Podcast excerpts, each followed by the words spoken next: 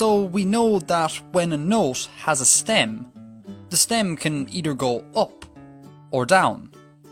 Interesting thing is that a note's position on the stave tells us what direction the stem should go. Rule 1. If a note is below the middle line, its stem will go up, like this. Rule 2. If a note is above the middle line, its stem will go down, like so. And rule 3. Notes on the middle line may have their stems drawn up or down, depending on the situation. Like it's literally that simple. These rules hold for all notes, bass clef or treble clef. But always remember that when a stem goes up, it has to be drawn on the right side of the note head. And when it goes down, it must be drawn on the left side. This looks weird. And remember, please, no lollipops. Anyways, here's a whole bunch of stemless crotchets. Let's put in their stems. So this first guy is on the second line. This is below the middle line, so we should draw its stem on the right side, going up, like so. The next note is on the fourth line. This is above the middle line, so we need to draw the stem going down from the left side. Next note is in the third space. We're still above the middle line here, so once again the stem needs to go down. And finally the last note is on the middle line.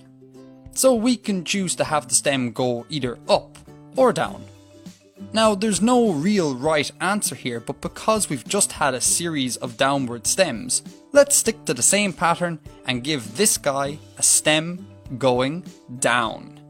Got it? Cool. Let's try another example. So here we have a treble clef, and let's say we want to draw a minim G. Because it's a treble clef, we can use the Eddie's green boots don't fit rhyme. Starting on the bottom line, we say Eddie's green, G for green, so our note can go on this second line. It's a minim, so we need to draw an empty note head, like so. And now for the stem. Remember, any note below the middle line will have its stem going up from the right side. And boom! One minim G, done. Music quiz. Say I asked you to draw for me a crotchet F in the bass clef.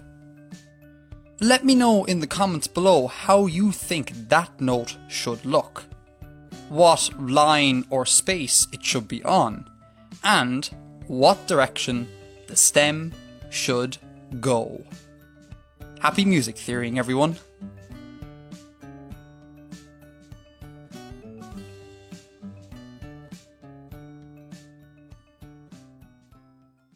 For notes that are on the lines, we need to use the rhyme Eddie's green boots don't fit. Notes in the spaces are easy, they just spell face. To draw a minim, start by drawing another note head, but this time add a stem, a straight line coming out of the side of the note. To draw a crotchet, start by drawing a note head, but this time fill it in, and then add the stem.